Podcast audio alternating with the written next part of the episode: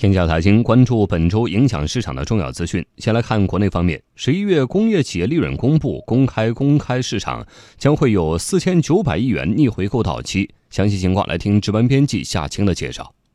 好的，本周值得关注的，首先是将在周四公布的重磅经济数据——十一月的工业企业利润。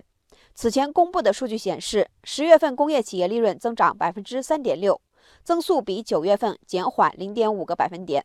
十一月的数据将有何变化？周四将揭开谜底。今年最后一次国内成品油调价窗口将于十二月二十八号，也就是周五的二十四时开启。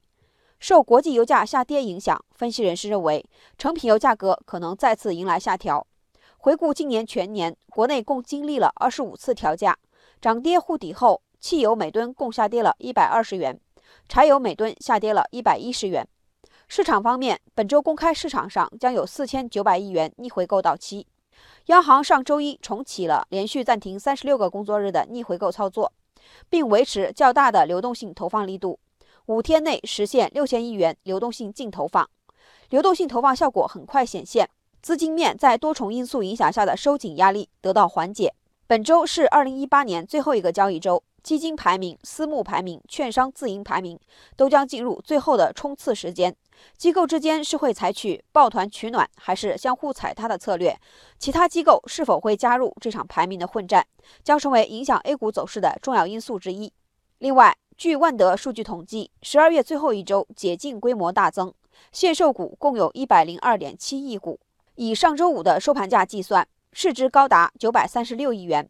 是十二月份解禁市值最大的一周，解禁数量最多的两家公司是协鑫集成和 TCL 集团。最后，本周有两只新股申购，分别是华智九行、华培动力。国际方面，本周有哪些财经大事？我们继续来听夏青的介绍。本周欧美迎来圣诞节假期，市场相对清淡。前三天，欧美市场普遍休市，并无重要经济数据出炉。不过，按照惯例，美联储利率决议后的一周，会有美联储官员出来发表讲话，需要留意。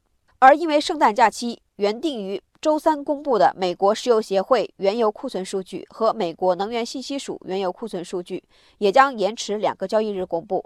亚洲方面，日本央行周三将公布十月三十、三十一号货币政策会议纪要，